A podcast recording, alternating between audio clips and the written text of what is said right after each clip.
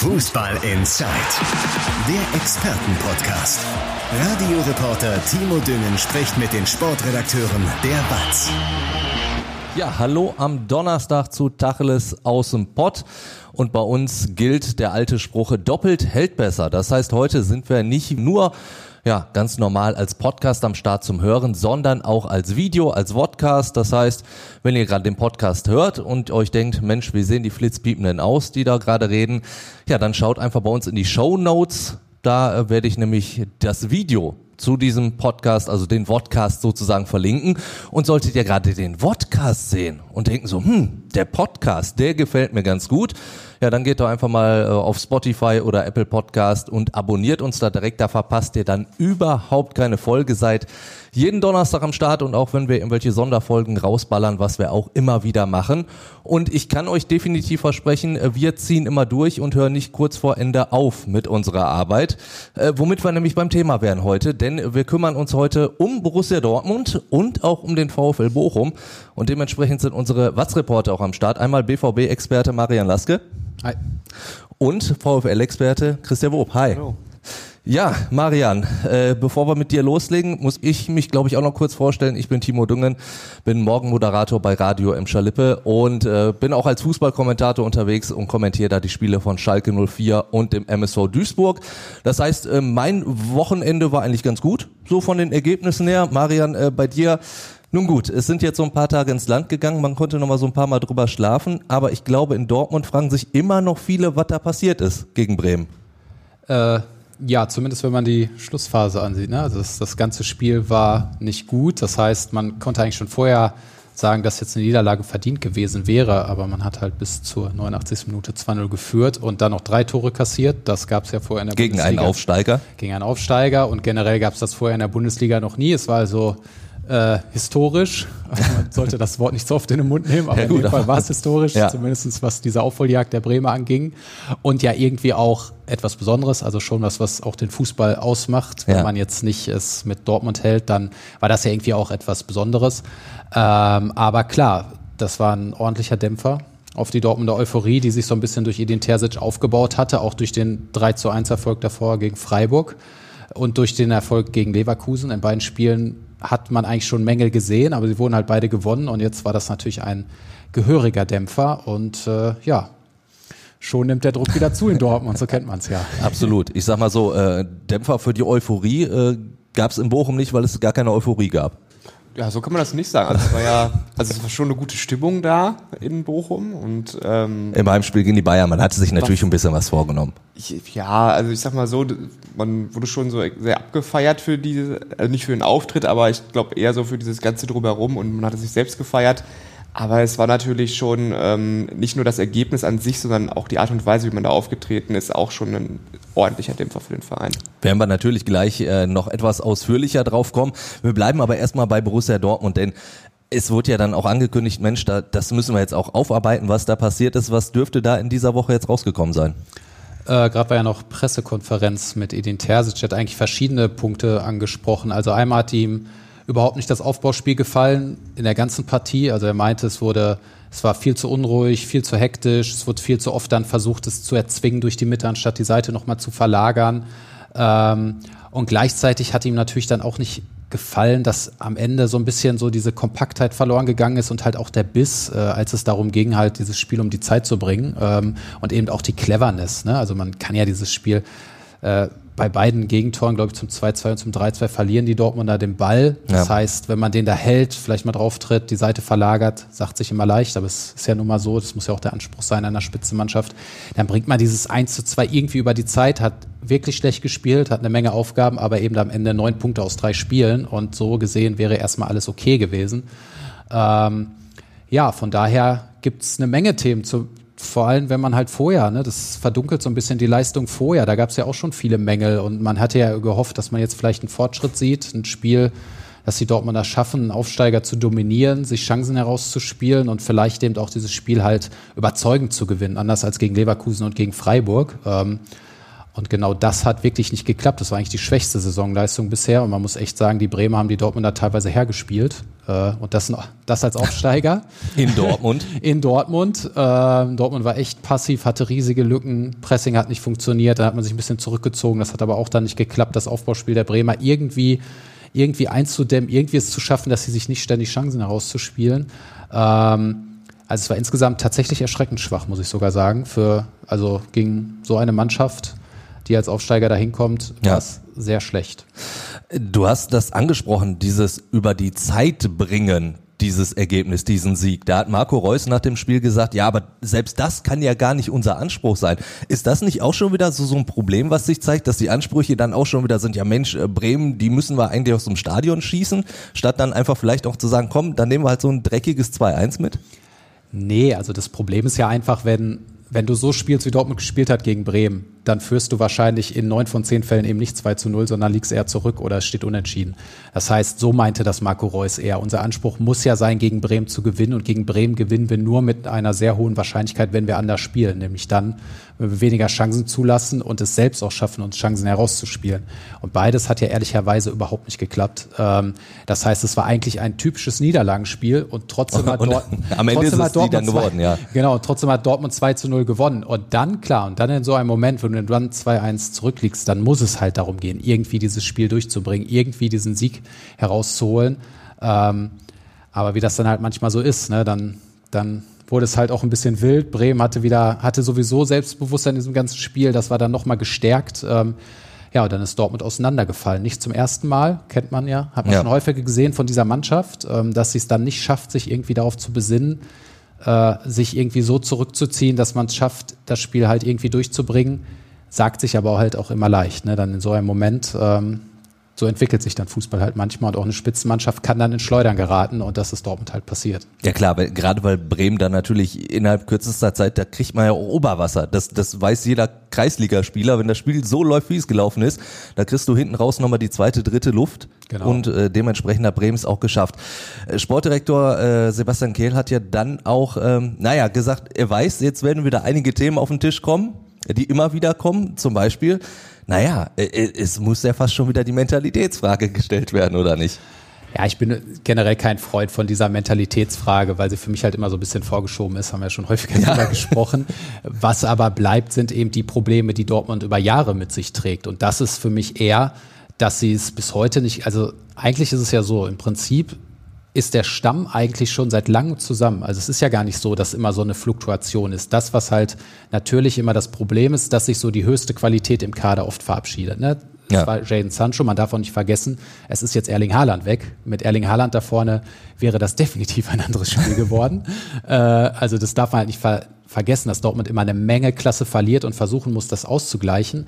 Aber was es eben nicht gibt aus diesem Stamm aus Emre Can, Mats Hummels, Marco Reus, auch so ein Julian Brandt, Rafael Guerrero, die sind ja alle schon sehr lange da mittlerweile, dass es einfach nicht gelingt, ein festes Spielsystem zu haben, mit dem klar ist, wenn wir das so auf den Platz bringen, so und so sind die Abläufe, mhm. dann werden wir den Gegner dominieren und dann werden wir dieses Spiel mit großer Wahrscheinlichkeit gewinnen. Es werden halt meistens diese diese äh, Hop- oder Top-Spiele, die man halt mal gewinnt, mal verliert, die aber selten so dominant auf den Platz gebracht bringen, so wie, es Dortmund eigentlich machen müsste, um sicher zu oder eine hohe Wahrscheinlichkeit zu haben, zu gewinnen. Und so wären es dann halt immer so wackelige Spiele.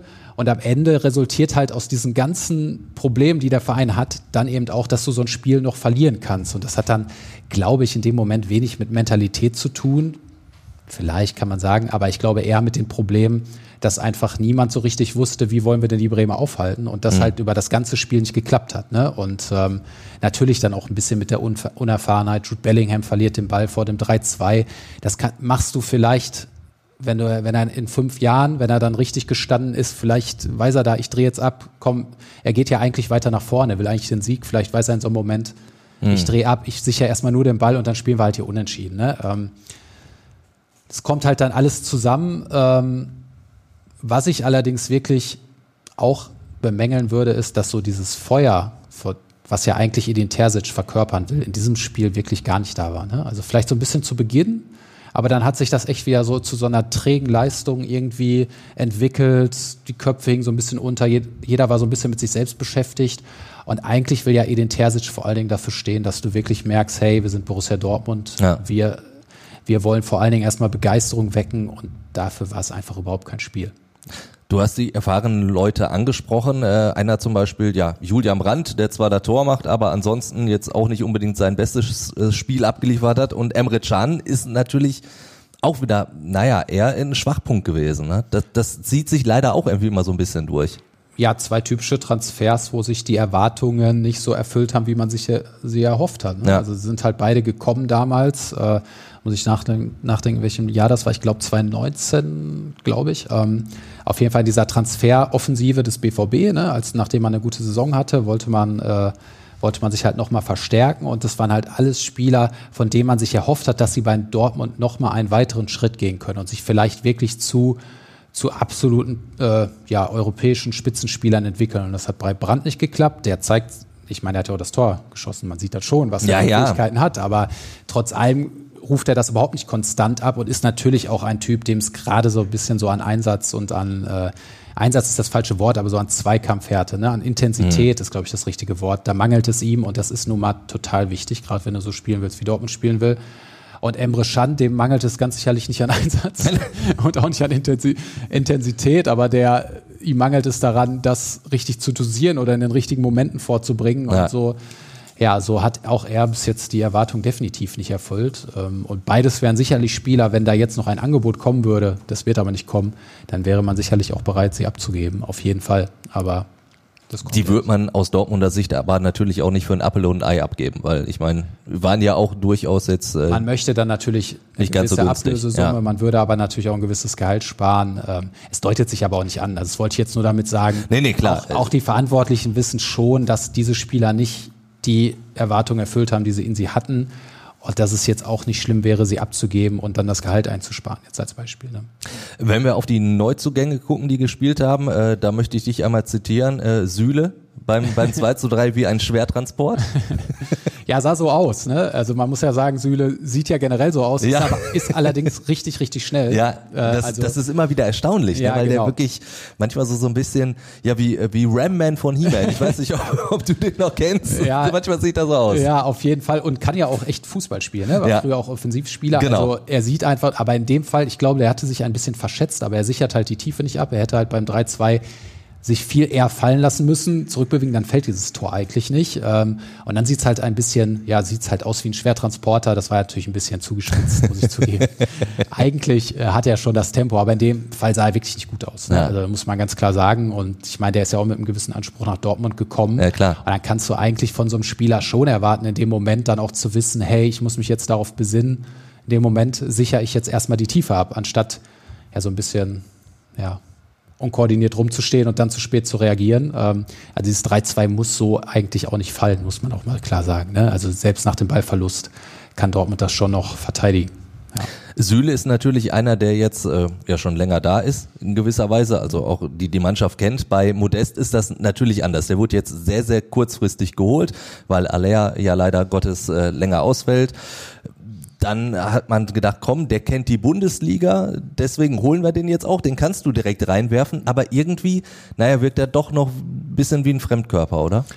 Ja, in dem Spiel auf jeden Fall. Und ähm, davor, ja, davor gegen Freiburg fand ich ging's, hat, war ja auch manchmal schon an Kombinationen beteiligt, aber jetzt noch nicht so sehr. Aber was natürlich einfach noch überhaupt nicht funktioniert, ich meine, das Dortmunder Spiel ist seit Jahren eigentlich nicht auf Flanken ausgerichtet, aber wenn du Modest hast, musst du auch häufig. Dann musst du ihn füttern. Also ich meine, Dortmund wird nie so spielen wie im letzten Jahr Köln. Die haben ja wirklich, glaube ich, sobald irgendwie die Gelegenheit war, eine Flanke reingedroschen und dann sollte Modest halt äh, das Kopfballduell gewinnen und das kann er ja auch. Äh, Dortmund hat es gefühlt fast gar nicht gemacht. Hat auch Edin Terzic heute nochmal angesprochen. Also es gab viele Situationen, in denen man hätte flanken können, aber es nicht gemacht hat. Ähm, und das hat er wohl der Mannschaft gezeigt und sie auch darauf gedrängt, dass sich das dringend verändern muss. Ne? Und äh, ja, also bei Modest hat man es auf jeden Fall noch gemerkt, dass da noch dass da noch ein bisschen hapert an der ganzen Abstimmung. Ne? Aber es ist natürlich vollkommen klar, er ist dann jetzt auch nicht der typische Konterstürmer, dann musst du halt auch die Angriffe so aufbauen, dass du halt auch mal Flanken bringst ne? oder dass du überhaupt in diesen 16-Meter-Raum reinkommst. Und ja. da muss man ihm halt auch zugutehalten,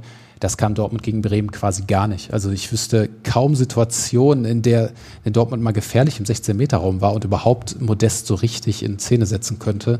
Und ja, das ist also ein wechselseitiges Problem noch. Trotzdem hat sich eine Sache gezeigt. Ich weiß noch, als äh, Modest geholt wurde und wir haben darüber gesprochen, du hast gesagt, ich traue dem durchaus zu, dass er, mhm. dass er in Dortmund wirklich auch durchstartet mhm. und da äh, einschlägt. Und da habe ich ja die Statistik rausgeholt, dass er äh, beim Passspiel nicht mhm. ganz so gut wegkommt. Das war dann gegen Bremen tatsächlich auch so. Ne? Also die Pässe, die er gespielt hat, ich glaube, wie viele sind davon angekommen? 20, 30 Prozent, wenn überhaupt? Weiß ich ehrlich gesagt nicht, wenn es so war. ja, also war auch relativ gering. Okay. Also das ist dann schon auffällig. Okay. Also die, die, die Schwächen, die man schon vorher so ein bisschen auf dem Schirm hatte, hat er Natürlich. dann auch offenbart. Ich mein, man hat ja auch einen Stürmer nicht von einem Champions League Club gehört, sondern von einem Club, der es in die Conference League geschafft hat. Das darf man Noch halt nicht. Das werden wir heute Abend genau. dann erfahren. Das stimmt. Aber das darf man halt dann auch nicht vergessen. Aber trotz allem fand ich es unter den und bleibe auch dabei, unter den gegebenen Umständen war es eine vernünftige Lösung und die vielleicht die beste Lösung, die man auch kriegen konnte. Und weiterhin traue ich ihm auch zu, da seine Tore zu machen. Also da bleibe ich auch dabei. Ähm, aber natürlich hat Dortmund eben Anthony Modest verpflichtet und, um es mal zu sagen, Bayern Sadio Mané. Gut. Um mal diesen Vergleich aufzumachen, das ist schon ein sehr großer Unterschied, wenn man die beiden Clubs immer vergleicht. Und dann ja. braucht es einen auch nicht zu wundern, wenn Dortmund eben nicht mithält. Ne? Ja. Ja. Wenn wir äh, so auf Neuzugänge gucken, es gab natürlich jetzt äh, zuletzt die Transfergerüchte beim BVB. Äh, ich glaube, über Cristiano Ronaldo müssen wir gar nicht erst sprechen, weil es vollkommen unrealistisch war, den zu holen. Einfach äh, vom Gehalt wird er alles sprengen. Äh, aber es gibt jetzt ein äh, neues Gerücht aus Spanien, das ich eigentlich ganz interessant fand, Thomas ähm, Meunier könnte zu Barcelona gehen und dafür ist der Serginho Dest äh, zum BVB wechseln. Äh, hältst du das für realistisch oder ist das genauso Quatsch wie Cristiano Ronaldo?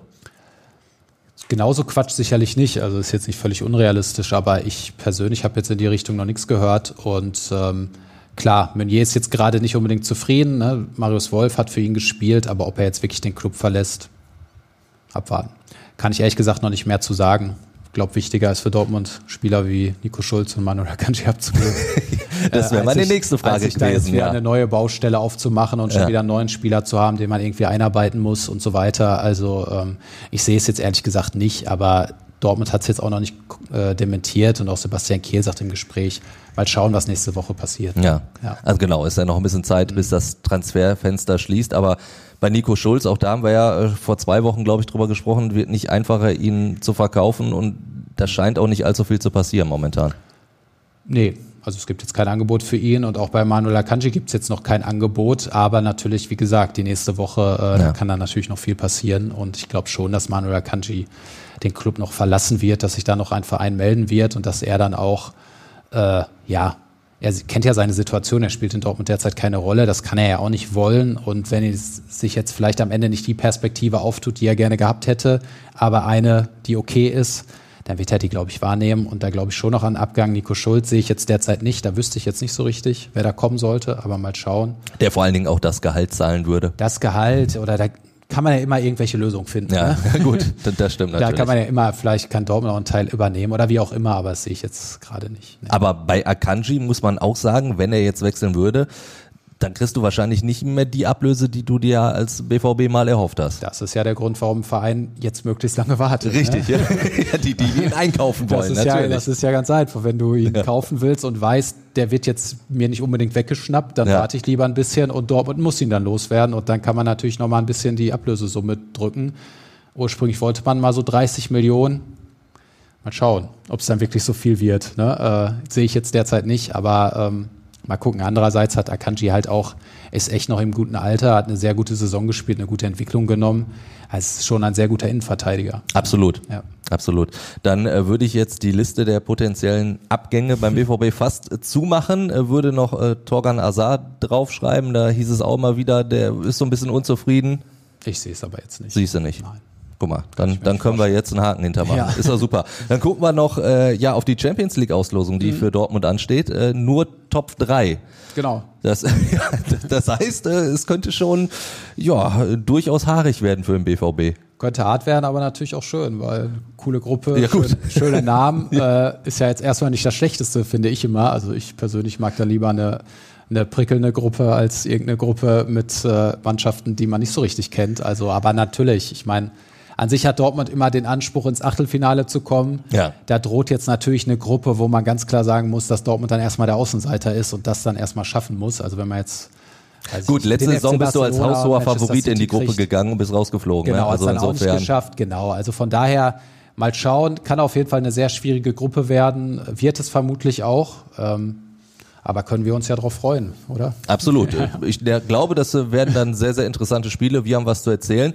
Und über den VfL Bochum eigentlich auch genug, Christian. Ich, ich weiß eigentlich gar nicht, wo wir anfangen sollen. Also äh, beim VfL ist ja wirklich jetzt so, so viel irgendwie ja auch auf, drauf eingegangen worden und, und, und ist sehr, sehr viel drumherum los. Fangen wir mit dem halbwegs Positiven zumindest noch an. Äh, es gibt einen Nachfolger für Sebastian Schinzerorts, äh, Patrick Fabian. Was sagst du? Gute Wahl? Ist auf jeden Fall der nächste logische Schritt für ihn. Also der wurde ja nach seinem Karriereende 2020 schon, ähm, ja, ich sag mal, auserkoren, in ähm, das Management einzusteigen, weil er erst Assistent äh, von Sebastian Schinzelorz dann wurde für ihn extra die Stelle als äh, Lizenzspielerchef geschaffen, also ähnlich wie sie, glaube ich, Sebastian Kehl vorher auch beim BVB ihn hatte. Von daher gibt es ja. jetzt schon Vergleiche oder Parallelen. Ähm, und alles, was man, also man hört nur Positives über ihn, seine Arbeitsmoral, dass er sich weiterbilden möchte. Er hat ähm, Wirtschaftswissenschaften studiert, hat Fortbildung besucht und so weiter. Ähm, er verkörpert diese VfL-DNA, von der immer gesprochen wird und passt damit natürlich auch zu dieser kompletten Bochum-Philosophie, dass man eben auf bewährte Strukturen, sichere Strukturen ähm, setzt. Und äh, von daher ist Fabian schon sehr früh tatsächlich der Top-Kandidat gewesen. Die Frage ist jetzt, warum man so lange gebraucht hat. Genau, äh, weil er ist ja bekannt. Also genau. du, du musstest ihn ja nicht noch erst scouten oder was auch immer. Warum hat man dann so lange gewartet, wenn alle so total begeistert von ihm sind? ja, das ist irgendwie so ein Rätsel, was man irgendwie jetzt noch nicht so wirklich lösen konnte. Ne? Also es, ähm, es gibt natürlich Argumentationsweisen für beide Seiten. Auf der einen Seite hat man ähm, Sebastian Schinzelorz, dem erfahrenen Transferexperten und Kaderplaner, jetzt noch diese Transferperiode gegeben. Ähm, er konnte sie gestalten ähm, und hat das Stand jetzt, glaube ich, auch erst ordentlich gemacht und man hat auch nie irgendwas Schlechtes gehört über mhm. seine Arbeit. Von daher ist das schon legitim, die dann noch zu geben. Auf der anderen Seite könnte man natürlich jetzt den Eindruck gewinnen, dass man Patrick Fabian doch nicht zugetraut hat, diese Transferperiode als ähm, in, in federführend zu übernehmen. Ja. Das ist halt die Frage, die, die irgendwie, glaube ich, offen geblieben ist und die irgendwie der Verein auch noch nicht ganz so ja, de deutlich irgendwie sagen konnte. So. Du hast ihm damit ja auch die Möglichkeit gegeben, dem Kader vielleicht schon so eine gewisse Handschrift irgendwie aufzudrücken, die er vielleicht dann in Zukunft weiterführen möchte. Genau, also er war dabei bei der, bei der Kaderplanung, er war da involviert, wie auch in den Transferperioden zuvor schon. Ja. Ähm, auf der anderen Seite kann man natürlich jetzt auch sagen, ähm, angenommen, es würde jetzt nicht laufen, wo es nach, wo es sportlich ja derzeit so ein bisschen danach aussieht auch, ähm, ist natürlich die relativ leicht dann zu sagen, ja, das war Sebastian Schinzelorz mhm. und der hat den Kader geplant. War nicht so, dass es alle, also alle Entscheidungen sind zusammengetroffen worden, auch okay. mit, mit, dem Trainer zusammen. Ähm, deswegen ist es so diese, diese Frage, warum, warum erst jetzt? Also man wollte sich Zeit lassen, das ist ja auch verständlich und keine überhasteten Entscheidungen zu treffen, aber wenn der geeignete Kandidat, der sich sehr, sehr schnell als Favorit herauskristallisiert hat, warum man die dann erst kurz vor Ende der Transferperiode dann auch offiziell vorstellt. Und das ist ja auch irgendwie merkwürdig gewesen, dass man erst gesagt hat, Sebastian Schinzelotz wird seinen Vertrag ähm, erfüllen bis zum 31. Dezember. Ja. Und ähm, jetzt geht er doch schon eher. Also das ist immer dieses Hin und Her, was irgendwie nicht für dieses ja, Kontinuität ja, spricht. Genau, und die ja. Kommunikation ist dann halt auch irgendwie merkwürdig. Man hätte das ja all das, was du als Argumente vorgebracht hast, dass, dass Sebastian Schinzelotz erst nochmal so ein bisschen, ja klar, irgendwie plant, weil er halt sehr routiniert ist, da alles kennt. Man hätte ja schon vorher sagen können, Patrick Fabian, der wird sein Nachfolger, und aber der wird erstmal eingearbeitet noch so ein bisschen. Äh, hätte man ja so verkaufen können. Ich glaube, das wäre doch besser gewesen, weil so nach außen hin doch reines Rumgeeier ja, stehen bleibt, so oder? Als, als Doppelspitze. Als Doppelspitze, genau. Zusammenfließender Übergang ja. und so weiter. Und so klang das so, dass man im Hintergrund jetzt nach einem ähm, Nachfolger sucht und sich dafür Zeit lassen möchte und den Markt sondiert. Ähm, ja, weiß ich nicht, warum das dann äh, nicht so passiert ist. Und ich glaube schon, dass sich irgendwie so die, diese Frage die Leute gestellt haben. Also man hat ja auch ähm, von, von Anfang an irgendwie so gesagt, ähm, geht das denn überhaupt? Also kann der das dann jetzt noch voller oder mit gutem Gewissen machen, diese Transferperiode? Hätte ja. das schon der Nachfolger machen müssen? Hätte man sich sofort trennen müssen? Das sind ja alles so die Fragen, die dann relativ schnell ähm, ja, in den Hintergrund gedrängt worden sind, weil eben die ersten Transfers kamen und das schien auch alles logisch, die Verpflichtungen. Und es fanden keine Spiele statt, es konnte keine sportliche Krise eintreten. So, jetzt gibt es noch keine Krise, aber zumindest äh, gerät der VfL so ein bisschen in sportlich unruhiges Fahrwasser. Und dann kommen natürlich wieder alle diese Themen auf den Tisch. Das Klar. ist ja ganz normal. So. Und äh, vielleicht wäre es bei einem anderen Verein noch so sogar extremer äh, passiert. Also von daher, es ist halt so ein, so ein, so ein Für und Wider und irgendwie gibt es da, glaube ich, auch keine, keine eindeutige Lösung, wie man es hätte besser machen können. Also schwierige Sache einfach, diese Situation. Ne? Aber man hat sie sich auch irgendwie selber zuzuschreiben. Klar. Wer gibt einem Sportchef einen Vertrag bis zum Jahresende und nicht bis zum Saisonende? Das sind die Geräte, Sehr ungewöhnlich die, die, im Fußball, die, ja. Die damals ähm, geschaffen worden sind und so wurden diese Trans äh, Verträge gemacht. Ja, und jetzt hatte man halt dieses Worst-Case-Szenario, dass dann diese frühe Kündigung ähm, eingetreten ist, die fristgerechte. Ja, und dann, dann saß man da und musste irgendwie erstmal wieder reagieren. Ne? Also man hat ja auch gesagt Anfang des Jahres, dass man mit ähm, Schinzelotz verlängern möchte und auch äh, guter Dinger gewesen ist. Und dann stockten die Verhandlungen mhm. irgendwann und man fragte sich so, ja, hm, dann kamen die Wolfsburg-Gerüchte auf, ähm, die dann aber auch irgendwie so, ähm, ja, die sind ja auch irgendwie so im Sande verlaufen, sag ich mal. Also das wurde dann schon wieder ähm, gut wegkommuniziert, sag ich mal, das Thema. Aber jetzt gerade in den letzten äh, zwei, drei Wochen ist das natürlich nochmal schön aufgebrochen. Ne? Und äh, es gibt ja eine weitere spannende Personalie, mit der äh, Patrick Fabian direkt dann konfrontiert wird, ne, wo er jetzt erstmal direkt zeigen muss, was Sache ist, äh, nämlich äh, Thomas Reis, der Trainer, mhm. hat ja ähm, mit dir ein Interview geführt, das in der Watz werde ich natürlich auch in die Shownotes packen, nochmal das komplette Interview und da hat er ja zum ersten Mal wirklich gesagt, ähm, ja, mein Vertrag läuft aus, äh, das war vielleicht, oder war bekannt, allerdings, äh, ja, die Verhandlungen, die stocken, die sind momentan unterbrochen, abgebrochen, erstmal auf Eis gelegt. Mhm ich meine, ich habe es gelesen, aber wie hat er dabei auf dich gewirkt, als er das erzählt hat? Mm, ja, es ist schon äh, sehr ernst und ähm, also ich habe dann in dem Moment ehrlich gesagt auch nicht damit gerechnet, weil man hätte ja auch sagen können, ähm, es gibt keinen neuen Stand, ja. wir ähm, wir, wir Diese typische Fußballdiplomatie. Genau, das ist ja auch das, was von der, äh, von der Vereinsseite vorher pausenlos immer wieder befeuert worden ist, ja. auch gerade in den, in den letzten Wochen. Ja, und dann genau das Gegenteil dazu sagen. Natürlich auch, ähm, ja, ich sag mal, sehr öffentlichkeitswirksam direkt vor dem Bayern-Spiel. Ja. Das war schon ein, ähm, das war schon ein Fund, wo ich mir auch, oder wo man sich auch sicher sein kann, dass das Internet jetzt nicht ganz so gut angekommen ist. Genau in diesem Moment ja. so ein, äh, solche Aussagen zu treffen. Was ich aus Vereinssicht ehrlich gesagt auch verstehen kann, weil machst du dir halt eine neue Baustelle jetzt nochmal mit auf, ne? Aber er, er hat es gesagt und damit den Verein so ein bisschen unter Druck gesetzt auch. Was heißt ein bisschen sehr unter Druck gesetzt ja. und ähm, ja, es war auf jeden Fall, äh, ich sag mal, so ein einschneidendes, äh, einschneidendes Ereignis ja. in dieser ganzen ähm, VfL-Geschichte der, der letzten Jahre, weil so dieses, also sowas, so, sowas Vereinspolitisches von einer handelnden Person in die Öffentlichkeit getragen, dass äh, sowas in die Öffentlichkeit getragen worden ist, kam in letzter Zeit nicht so oft vor in Bochum. Ne? Von daher war es schon, also Thomas Reis war, war, war sehr ernst, man, er wirkte sehr, ja, aber auch sehr deutlich in dem, was er gesagt hat. Also mhm. das schon aus Überzeugung gesagt und ähm, ja, war aber auf jeden Fall dann auch so in, in, dem Interview an sich, haben vorher über Bayern geredet und dann natürlich dieses Vertragsthema ja. angesprochen und äh, haben, glaube ich, die Beteiligten im Raum jetzt nicht so damit gerechnet, dass das dann ja, den Tisch kommt. Also für uns natürlich war es natürlich gut. Natürlich. Also, äh, ich meine, das muss man ja so sagen. Wir Journalisten freuen uns natürlich, ja. wenn solche Aussagen in dem Interview kommen. Ne? Ja, also wie gesagt, das war, also, so, so kann ich nur diese Eindrücke schildern. Das ist halt schon sehr, ja, frostig vielleicht sogar schon in die Richtung eher gewesen ist. Äh, also, Geht's schon so, so ins, ins trotzige Beleidigtsein rein auch bei ihm? Boah, das, das, kann ich jetzt ehrlich gesagt ähm, nicht sagen, aber ich glaube, er ist schon. Äh, also erstmal muss man da sagen, dass es Angebote gab vom VfL und er sie abgelehnt hat. Das haben sie jetzt auch nochmal klar deutlich gemacht. Ja. Ähm, weiß nicht, ob man, ob man dann irgendwie so trotzig sein kann oder muss, aber es ist auf jeden Fall auf jeden Fall ein Zeichen gewesen dafür, dass ihm irgendwas nicht geschmeckt hat. Ob das berechtigterweise so ist, kann ich nicht beurteilen, weil wir alle die Hintergründe nicht so ganz kennen. Ähm, aber auf jeden Fall scheint, äh, scheint es hinter den Kulissen äh, Anspannung zu geben, sagen wir mal so. Jetzt äh, kann man natürlich sagen, ja, vielleicht fühlt er sich nicht wertgeschätzt.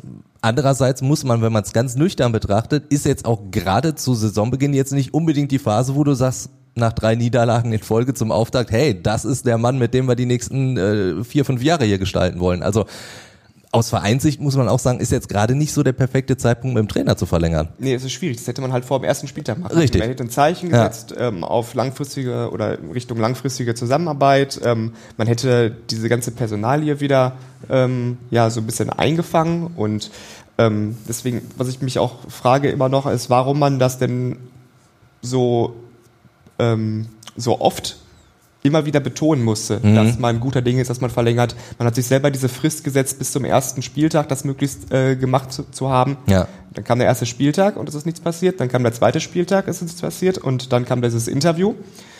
Und jetzt musst du halt. Ja, dann kam ein 0 zu 7 gegen die und dann Bayern. kam das 0 zu 7 gegen Ja. Bayern. Also es ist, ist schon nicht einfach. Also man muss schon fragen, ob man gerade jetzt äh, irgendwie verlängern wollen würde. Es wäre natürlich ein, ein gutes Zeichen, aber auf der anderen Seite würde die, diese Entscheidung, wenn jetzt, weiß ich nicht, wenn sie jetzt nochmal drei, vier Spiele nicht gewinnen, fällt die natürlich auch auf die Füße. Ne? Ja, absolut. Die Frage habe ich nämlich letzte Woche schon gestellt. Also wenn der, der Saisonstart, ich meine, in die Hose gegangen ist er jetzt schon, aber er könnte natürlich noch ein bisschen mehr in die Hose gehen. Also ich meine, wenn es ganz, ganz schlecht läuft, ich glaube, jetzt äh, geht's nach Freiburg, dann hast du äh, gegen Bremen und spielst du gegen Schalke. Das sind natürlich so zwei Spiele, wo du als VfL Bochum dann vielleicht auch punkten musst. Ich meine, gegen Bremen ist einfacher gesagt als getan. Das hat äh, Borussia Dortmund miterlebt. Und äh, Schalke zu Hause gegen den VfL, ich glaube, da ist dann auch was durchaus möglich äh, für, für Schalke. Aber das sind natürlich so die Spiele, wo, wo Bochum da was holen muss. Sonst ist es komplett schon fast in, im Brunnen gefallen, das Kind. Aber sagen wir mal, worst case, es, es geht dann alles in die Hose. Ist dann ein Thomas Reis überhaupt noch unantastbar? Oder ist das nach den Querelen, nenne ich es mal, äh, dann natürlich vielleicht sogar einfacher zu sagen, ja gut, es soll offenbar nicht mehr sein.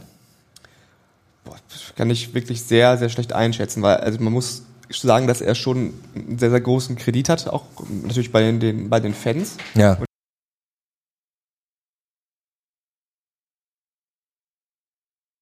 er ist so der, derjenige, der diesen Erfolg auch zusammen mit Sebastian Schinzelotz, würde ich sagen, sehr, sehr ähm, geprägt hat. Ähm, von daher müsste dann schon jemand natürlich dann auch als Nachfolger parat stehen, wo du dann auch wirklich voll überzeugt bist Mhm. und ähm, der nicht nur eine, eine Zwischenlösung sein kann oder eine Notlösung bis zum Saisonende, weil das würde ja in einem völligen Widerspruch zu dieser VfL-DNA auf Kontinuität zu setzen stehen. Von daher ist das auch eine ganz schwierige Situation. Aber ich glaube, sie haben es jetzt, wenn auch spät, gut eingefangen, indem sie gesagt haben, sie verschieben das bis zur, zu der WM-Pause. Ja. Da wird man natürlich nochmal fragen müssen, wie es denn jetzt aussieht. Ähm, aber dass Thomas Reis dann, da muss man auch nochmal sagen, ich glaube nicht, dass er eine Eingebung über Nacht gehabt wird, dass er vielleicht sich unmissverständlich, unmissverständlich, nicht missverständlich, Missverständlich geäußert haben hat, äh, ja. möchte. Ähm, war schon der Hinweis, das vielleicht mal ein bisschen zurückzurudern jetzt öffentlich. Ja. Also man hat das ja in der Pressemitteilung, in der dann auch die Schinzilots Nachfolge geklärt Ja. worden ist, ähm, hat man das ja nochmal betont, extra zu, zu Thomas Reis, dass er sich da äh, falsch verstanden gefühlt hat und dass da zu viel Interpretationsspielraum äh, gelassen worden ist. Hm. Vielleicht hat er den auch äh, ja, zu, oder bewusst gelassen. So. Ja. Deswegen, aber das, sie haben es halt versucht irgendwie einzufangen und jetzt auf einen späteren Zeitpunkt äh, zu, dati- ähm, zu schieben. Und das ist, glaube ich, jetzt eine, eine gute Lösung erstmal gewesen. Also um da ein bisschen Druck rauszunehmen. Und ich glaube auch genau richtig, jetzt nicht auf Krampf zu versuchen, irgendwie eine Vertragsverlängerung zu forcieren. Ja, und, und, und es wurde ja auch gesagt, so, jetzt konzentrieren wir uns auch erstmal auf die kommenden Aufgaben, auf die Bundesliga, denn das ist schwer genug. Und ich sag mal so, dass der VfL vor einer richtig schweren Saison stehen wird, das, das wussten wir, das haben wir hier auch schon mehrfach thematisiert. Aber wenn man sich jetzt trotzdem mal so die ersten drei Spiele anguckt, drei Spiele, drei Niederlagen, drei zu zwölf Tore, Platz 18, das ist dann schon eine Horrorbilanz. Also auch wenn du zu Hause gegen die Bayern gespielt hast. Aber das ist ja trotzdem schon sehr, sehr hart. Ja, es ist vor allem ähm, so, dass ja, also es es fehlt an vielem, auch also rein sportlich. Es stimmt die die ähm, diese Kompaktheit nicht, die den VfL ausgezeichnet hat, das ähm, haargenaue Umschaltspiel, ähm, das Zweikampfverhalten, das Standard, äh, das Verteidigen äh, von Standardsituationen, waren jetzt auch schon vier Gegentore nach drei Spielen. Ja. Ähm, das sind und das in Ko äh, Kombination mit den individuellen Fehlern, wirklich mit teilweise krassen Aussetzern. Ähm, das, also das ist schon ein Zeichen dafür, dass es, dass da wirklich sehr, sehr viel Arbeit noch äh, vor Thomas Reis liegt. Ähm, man muss mal gucken, also gegen Hoffenheim zum Beispiel, wo man dann auch 2-0 geführt hat, waren da wirklich gute Ansätze zu sehen und da haben Ja. sie es auch ganz gut gemacht. Und das klingt jetzt auch ganz, ganz wild, aber auch gegen Bayern ähm, kam natürlich der frühe Rückstand. Dann hattest du aber ein, zwei Situationen, wo du gute Ballgewinne hattest, wo du schnell nach vorne gekommen bist, wo Hofmann abgelegt hat, dann die langen Bälle von, ähm, besonders von Stöger hinter die Abwehr. Ähm, da sind sie schon gefährlich. Und ich erinnere mich, Lucia hatte dann ähm, hatte eine gute Schusschance, ähm, wo er dann drüber geschossen hat. Ähm, Zoller war einmal durch mit ein bisschen Glück äh, schaffst du dann irgendwie den Ausgleich da. Ob das dann äh, am Ende reicht, weiß man auch nicht, aber es hätte zumindest mal so ein besseres Gefühl hinterlassen als das, ja. was dann am Ende passiert ist dort.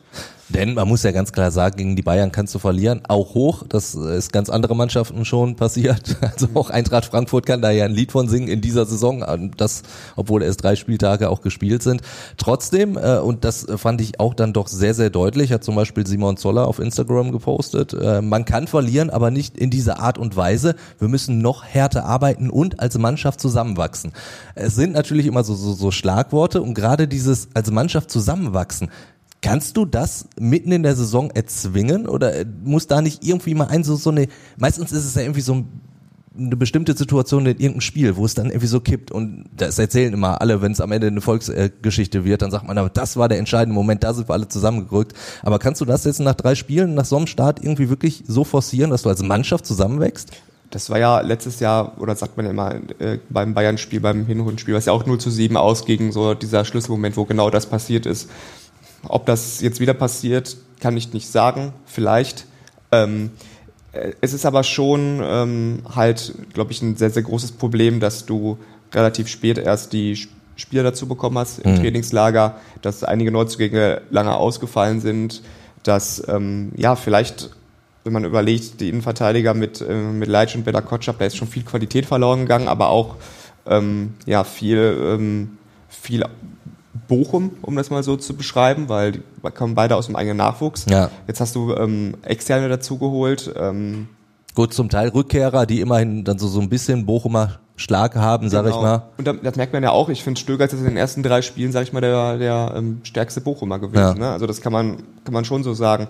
Ähm, aber da kamen so viele auch aus anderen Ligen und ähm, auch relativ spät erst. Das, es braucht schon Zeit. Also ich, du kannst es nicht erzwingen, da zusammenzuwachsen. Ich meine, das kennt man ja auch irgendwie aus, selber aus dem Amateurfußball, dass, Klar. dass man da so einen Mannschaftsabend auch mal braucht. Ne? Ich weiß nicht, wie, inwiefern man das machen kann. Ich glaube, das Trainingslager hat schon auch da geholfen, aber ähm, es ist halt noch ein bisschen ein Prozess. Und wenn du dann auch gleichzeitig ähm, halt dann so ein schweres Auftragprogramm hast, was man ja schon sagen muss, ähm, jetzt bei, bei Hoffenheim, Bayern, Freiburg, ähm, Mainz, ähm, und dann da direkt in so eine Bredouille gerätst, das ist schwierig, das auch noch irgendwie wegzukommunizieren. Ja. Also, ja, vor allen Dingen, du, du brauchst diese mannschaftliche Geschlossenheit und ich sag mal so, du, du hast auch gesagt, man braucht Zeit dafür, dass das wirklich auch dann ähm, ja stattfindet. Das Problem ist nur, dass Bochum natürlich, bis das passiert ist, schon abgeschlagen sein könnte. Also das ist ja jetzt nicht so, dass du einen Kader hast, wo du sagst, ja komm, wir haben aber am Ende so eine Qualität, reicht auch fast, wenn wir eine gute Rückrunde spielen. Also das, das wird ja in Bochum nicht mehr reichen. Nee, vor allem ist es ja auch so in den letzten Jahren gewesen, dass immer wenn mal eine Mannschaft schon relativ abgeschlagen war, dass die sich dann auch nicht mehr gefangen haben. Also kann ja nur wünschen, dass es ähm, Bochum jetzt nicht passiert, aber du hast jetzt Stand jetzt, und das wird sich auch nicht mehr ändern, eben weil du auch nur ein begrenztes Budget hast, hast du halt nicht diese super Unterschiedsspieler, die für dich ein Spiel gewinnen können. Klar, ja. die, da sind welche dabei, die haben alle ihre Qualitäten und das, die haben auch Bundesliga-Niveau, überhaupt keine Frage. Ähm, aber das ist jetzt nicht eine Mannschaft, die ähm, ja vielleicht irgendwie so aus welchen Faktoren auch immer in den Abstiegskampf geraten ist. Also die steht da schon aus Qualitätsgründen und sportlich ja. da halt zurecht so. Ne? Deswegen glaube ich nicht, dass die irgendwie so sehr überperformen können, dass sie dann irgendwie einen 15-Punkte-Rückstand aufholen können. Wird schwierig. Die Frage nach der Bochumer Identität, die wird ja auch so ein bisschen gestellt. Wofür steht der VfL denn in dieser Saison? Ja, momentan noch für relativ wenig. also das sagen, das sagen die ja auch ähm, selbst und das sagt Thomas Reis und das sagen die Spieler. Ähm, ich hatte ja gerade schon diese Qualitäten angesprochen, dieses ähm, kompakte Verteidigung, Umschaltspiel, ja. ähm, auch so Leidenschaft. Das fehlt halt komplett und das war auch deswegen, dieses 0 zu 7 war schon insofern erschreckend, weil ähm, man da ja wirklich völlig auseinandergefallen ist, was man so in der letzten Saison nicht gesehen hat.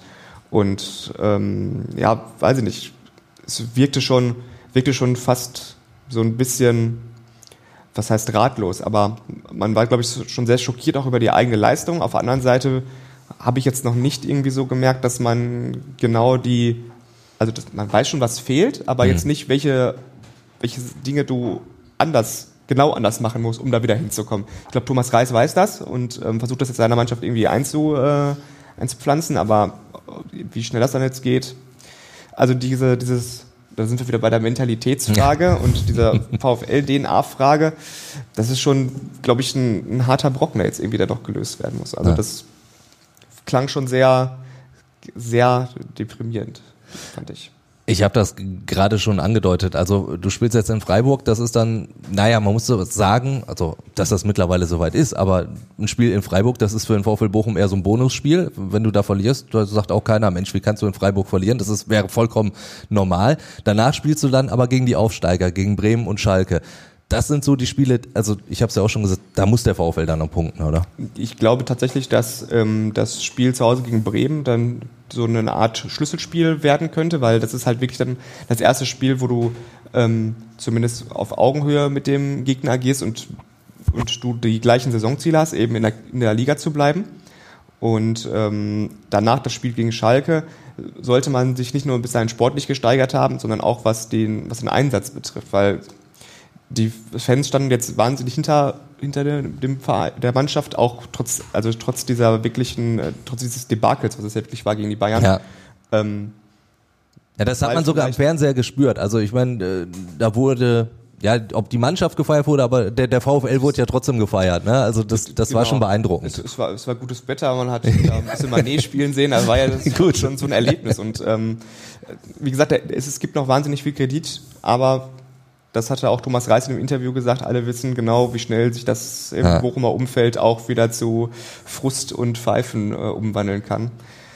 Deswegen, ich glaube, jetzt diese Spiele gegen Bremen und Schalke sollte sowohl sportlich als auch von der Einstellung und der, der Spielweise einfach eine Schippe draufgelegt werden. Damit sind wir thematisch eigentlich fast schon beim Tippen, würde ich sagen. Und äh, wir fangen wirklich jetzt auch mal mit dem VfL Bochum an in Freiburg. Was meinst du?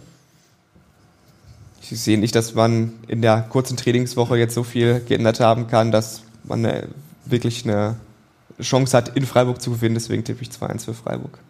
Marian, dein Tipp, die Freiburger haben es den Dortmundern ja auch wirklich sehr, sehr schwer gemacht. Also das ist ja schon eine sehr, sehr gute Truppe. Ja, äh, wir haben schon im Vorfeld darüber gesprochen. Ich finde, Freiburg ist dann echt in so einer Situation der Gegner, auf den der VfL nicht gebrauchen kann. Fast auf gar keinen Fall treffen willst, weil die halt nie nachlassen und man genau weiß, dass Christian Streich die so einstellen wird, als würde es gegen den FC Bayern gehen. Ja. Äh, deswegen sehe ich das leider auch nicht, dass Bochum da gewinnt, sondern tippe 2 zu 0 auf Freiburg. Dann würde ich auf ein 1 zu 0 für den SC Freiburg tippen. Und äh, der BVB muss zu Hertha BSC. Das ist auch wieder so ein typisches Spiel, wo, wo Dortmund ja auch fast nur verlieren kann.